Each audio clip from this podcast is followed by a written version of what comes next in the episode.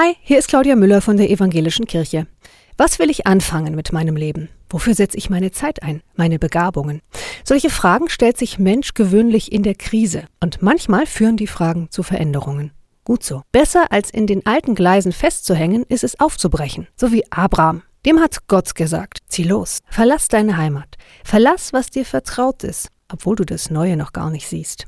Und Abraham ist los mit seiner Frau Sarai. Keine Ahnung, ob die beiden schon länger davon geträumt haben, ihre Zelte abzubrechen. Falls ja, werden sie sich vermutlich trotzdem fast ins Hemd gemacht haben beim Aufbruch.